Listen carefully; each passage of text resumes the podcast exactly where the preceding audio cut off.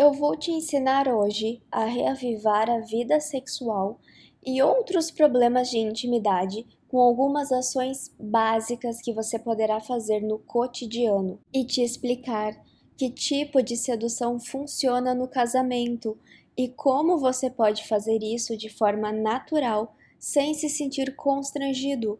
A sedução certa fará ele se conectar ainda mais com você.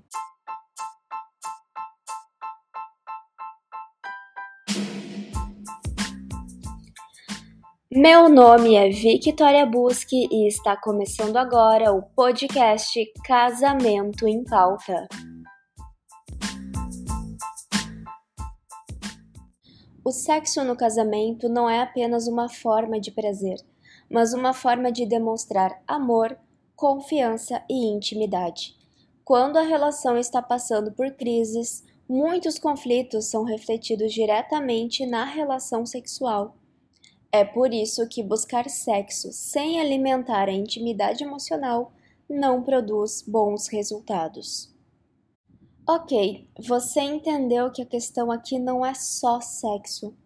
Ela é mais emocional, ela é mais profunda e provavelmente isso te deixou ainda mais confuso, pensando: tá, e agora o que, que eu faço? Por onde eu começo? A primeira coisa a fazer é parar de pedir por sexo ou insinuar a falta de sexo. Isso faz o outro se sentir desconfortável e sem nenhum desejo. O seu parceiro deve ser atraído e não solicitado. Quando você conheceu o teu cônjuge, não solicitou o sexo, mas seduziu o seu parceiro para que ele quisesse isso junto com você. Se pedir não funciona no começo dos relacionamentos, por que funcionaria depois? Seduza o seu parceiro. A sedução não tem que ser sexualizada. Na maioria das vezes, ela não é. Seduzir é fazer o outro desejar estar com você, é ser interessante. Você se torna interessante quando agrega coisas boas ao cotidiano do seu parceiro de forma agradável. Isso parece um grande desafio para os casamentos em crise, mas é primordial que seja feito. Se esforce para manter um bom clima em casa, relevando alguns xingamentos e até mostrando que deseja ouvir o que o outro tem a falar. Faça algumas coisas que você fazia durante os bons anos de casado, como um jantar, presentear ou elogiar. Isso vai lembrar o seu parceiro do lado bom e ele pode sentir falta e desejar recuperar, lutando junto com você pelo bem deste casamento.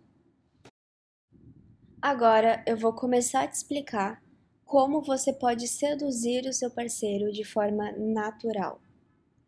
O foco das suas ações deve ser o seu parceiro, não você ou as suas necessidades. Quanto mais você pensar em si mesmo, mais egoísta estará sendo, e seu parceiro perceberá isso e se afastará ainda mais. É importante que você comece a se preocupar em fazer o outro se sentir desejado, importante e feliz. E todas essas suas decisões, a partir daqui, devem estar fundamentadas no bem do seu cônjuge. O seu parceiro precisa se sentir amado, desejado, valorizado e confortável. Vou te explicar como fazer com que cada um desses sentimentos estejam presentes no seu casamento. Ele vai se sentir amado quando você entender quais atos são importantes para ele e reproduzir.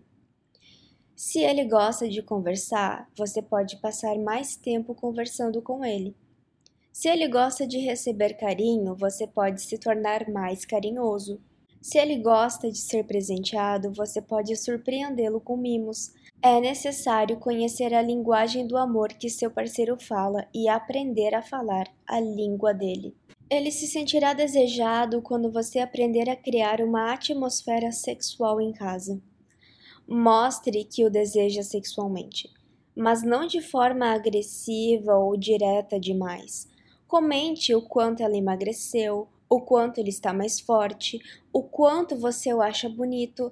Abrace mais vezes, beije mais vezes durante o dia. Dessa forma, você estará dizendo: Eu te desejo e quero você.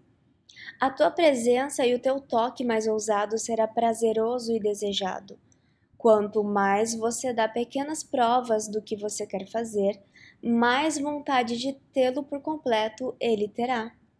Por isso, não tenha pressa em conseguir transar. Deguste esse momento de sedução e se divirta com ele.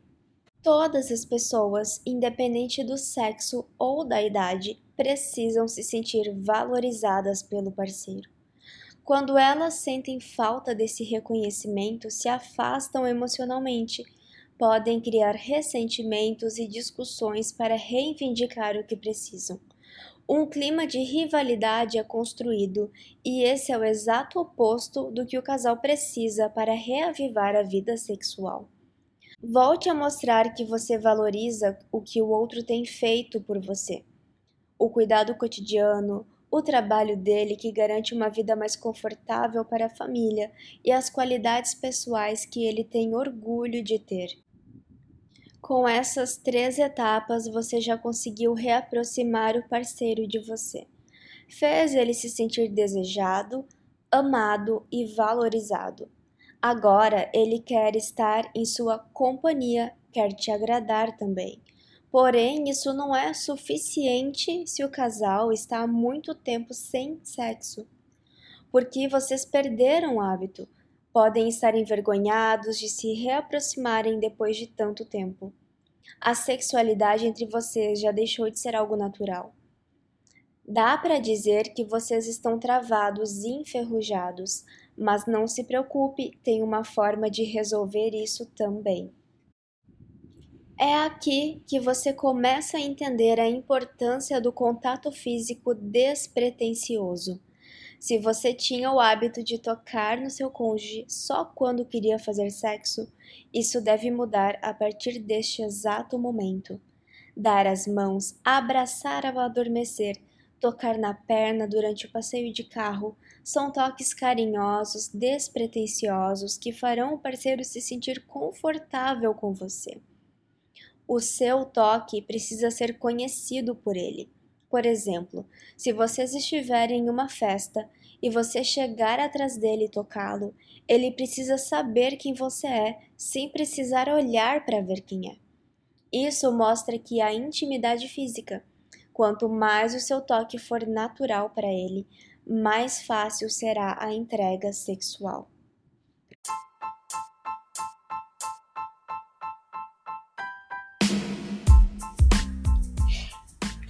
Se você gostou deste episódio, compartilhe com seus amigos. E se você não gostou do episódio, compartilhe com seus inimigos. O importante é compartilhar. Até breve!